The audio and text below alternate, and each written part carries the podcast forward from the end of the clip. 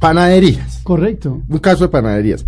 Si yo como dueño de una cadena de panadería o de una panadería de barrio, porque para el efecto es lo mismo, consigo más barato la harina de trigo importada de Estados Unidos que la que me hace aquí harinera, no sé qué cosa, Sí. eh, Ese- ¿por, qué me, ¿por qué tengo que pagar Ese más ejemplo, caro? ¿O ese no? ejemplo es ejemplo. perfecto, ver. Ese ejemplo es perfecto por una cosa. Mira, en Colombia el trigo, el trigo nacional se acabó prácticamente. Sí, no, que uno ya no en ve los años trigo, ¿no? 70 y 80. No, se acabó el trigo. Sí. Colombia importa más o menos el 95 al 100, el 97% del trigo nacional. Estuve revisando del consumo nacional, se, se trae del exterior.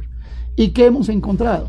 Hemos encontrado que, por ejemplo, cada vez el pan termina siendo más escaso en los hogares, eh, termina teniendo menores tamaños. Usted no consigue ya el famoso pan de 100. Usted se acuerda que íbamos a la tienda en el Es que yo colegio no decíamos pan de 15, ¿se acuerda? Decíamos pan de 50. pero- pero eso Eso es otra-. No, pero eso porque, Eso pero ya no, consigue, eso es ya otra- no consigue no, carros eso es de, otra falacia. de 20 No, no, no, millones. Eso es otra falacia. Ya tampoco conseguir- salarios mínimos de 150 mil pesos. Claro, correcto. Eh, usted no puede decir que mire, es que el pan de haciendo 100 un ya no existe Carlos, porque obviamente... Discúlpeme, estoy haciendo un estudio sobre las pastas, que, cuya materia prima también es el trigo. Sí. Y el alza de los precios en las pastas casi que es el 100% en los últimos cinco años. Pero fíjese, por ejemplo, yo que soy consumidor de pasta, Sí, me imagino. y porque me gusta, pero por, eh, yo no sé si por beneficio o no el TLC. Primero, hace 10 años no se conseguía, no se conseguía sino pasta nacional. No estoy diciendo si es buena o mala.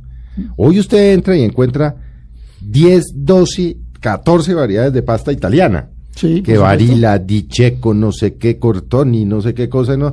Y, y la diferencia de precios con la pasta Doria es muy poca. Sí, pero le cuento esto, Felipe. Sí, pero es que la pasta, por eso, es- Mire, me da razón. La pasta Doria es hecha con trigo importado. Pero mire, yo le quiero aclarar un par, de, un par de asuntos al doctor Aurelio. A ver, doctor Carlos. Primero que todo, no es cierto que si uno importa, desplace eh, de- nacionales. Eso es el- pero mire, mire aquí yo le muestro esta grafiquita, el histórico de producción de maíz. Explíquela, porque acuérdense, ¿Qué es lo los- que, los- los qué es lo- oyentes- qué es lo que más importamos? Eh, cuando usted ve las Nos grandes importamos 2 millones importaciones 200 mil toneladas de maíz al año. eh, en cereales, que se, eh, aquí tengo todas las gráficas de todos. La producción se ha disparado desde el año 98, que era de 300 mil toneladas, lo, lo- que quiera que ello signifique, a 1.3 millones de toneladas. La producción nacional. Sí, pero y sin embargo, las importaciones han crecido. ¿Por qué? Porque la industria nacional, de la, la agricultura nacional, a pesar de ese crecimiento, que es un crecimiento bárbaro, bárbaro, o sea, la producción de maíz ha pegado una despegada en Colombia y esos son más empleos, más gente. Y no es que las importaciones los hayan desplazado, no, es que ha crecido tanto la industria del pollo, lo mencionábamos el otro día Pero se quejan mucho los de avicultores. porque no les alcanza, tienen que traer más. Entonces, ha crecido esa industria también de una manera impresionante. Ahora todo el mundo come pollo en todas las esquinas. Si no tuviéramos la posibilidad de importar toda esa cebada, todo, eh, todo ese trigo, eh, toda esa torta de soya, no habría la industria avícola que tenemos hoy en día. Fíjense, y verá, gracias a eso, Colombia se volvió un gran exportador de huevos a México.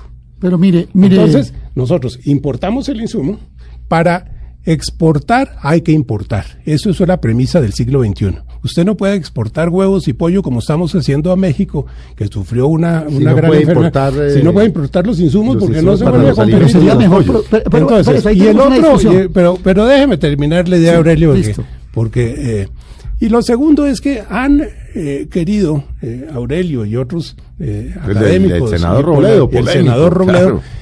eh, ha- han querido criminalizar las importaciones, como si importar fuera un delito. Y si es que importar cosas baratas, comprar cosas más baratas de las que nosotros producimos, le hace que le rinda más el salario a la gente.